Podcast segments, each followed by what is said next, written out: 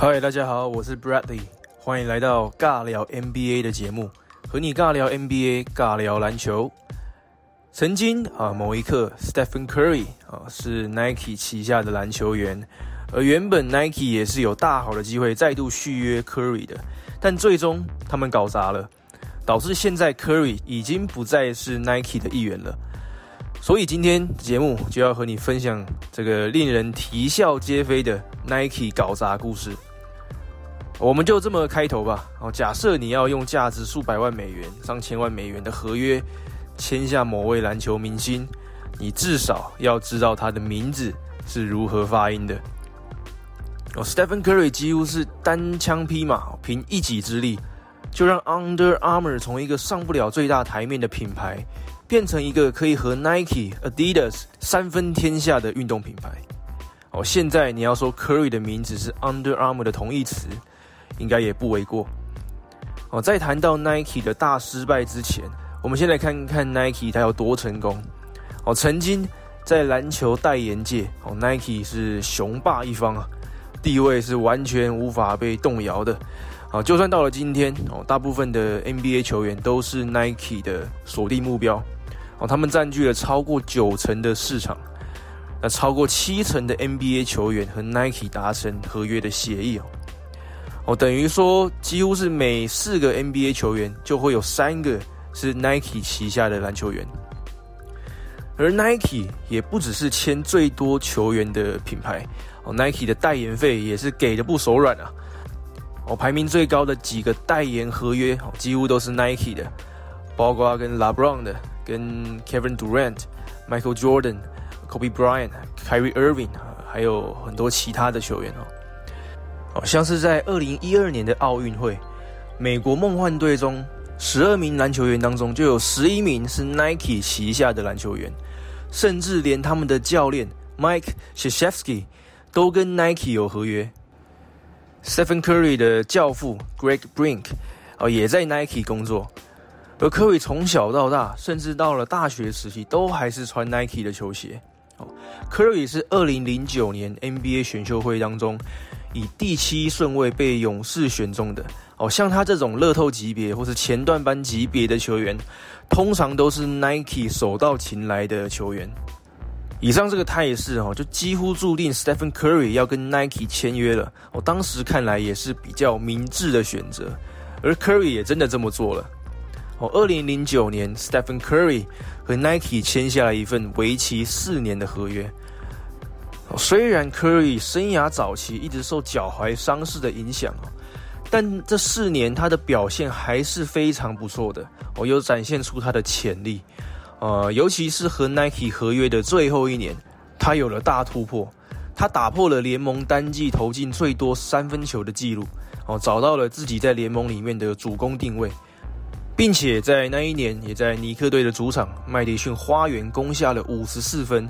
他那一场比赛穿的球鞋就还是 Nike 的 Zoom Hyperfuse 哦，是我个人也非常喜欢的系列球鞋哦，因为它不像明星代言的球鞋那么贵嘛，但也非常好穿好看。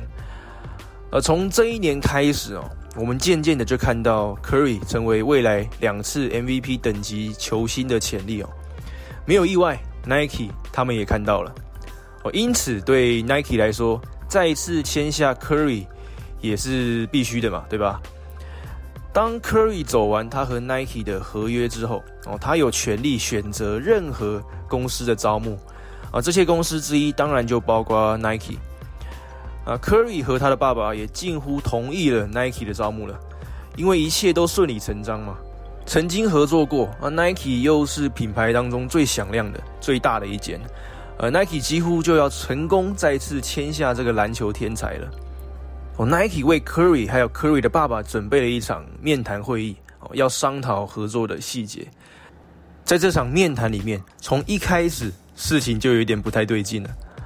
Nike 把他的运动员照等级来分类，最高等级的球员有像是 LeBron James、Kevin Durant、Kobe Bryant 等等。而这很明显的就表明，你 Stephen Curry 不在我们认定的最强级别，甚至也不是他们的重点球员哦。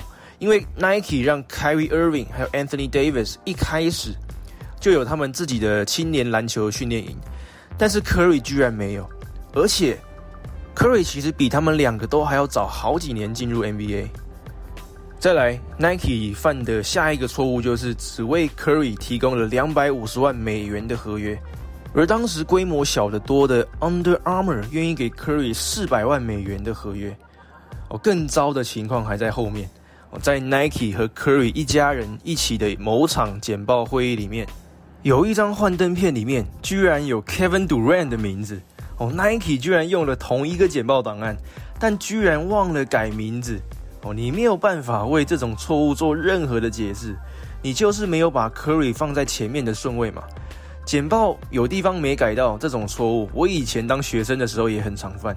但你今天是 Nike，要和 NBA 明星球员签约，就说不过去了吧？再来一样，这还不是最糟糕的，简报的 Nike 代表居然没有正确发音 Curry 的名字，他叫 Curry Stefan。而正确的发音应该是 Stephen。你想想看，Nike 已经和 Curry 合作四年了，而简报的人居然连他的名字的发音都还不清楚。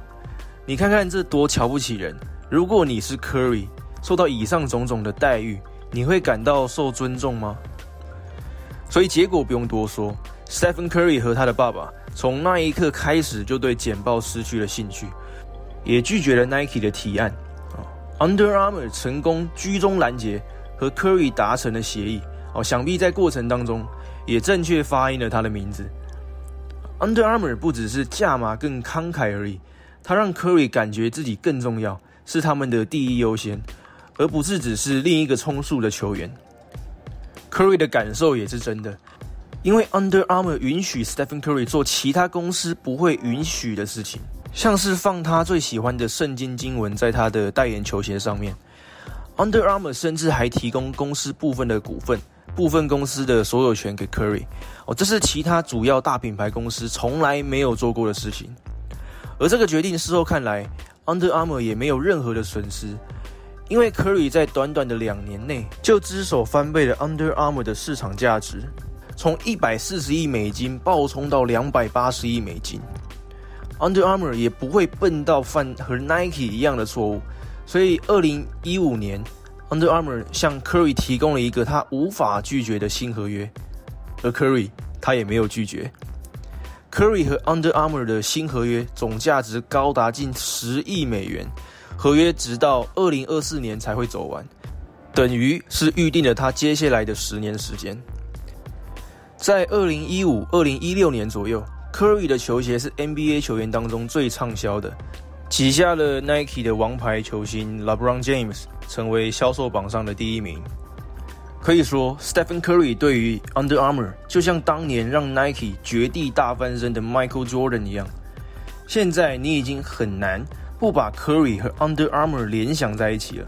啊，我想这就是当你连球员的名字都记不住的后果。哈，希望 Nike 或是其他的大公司。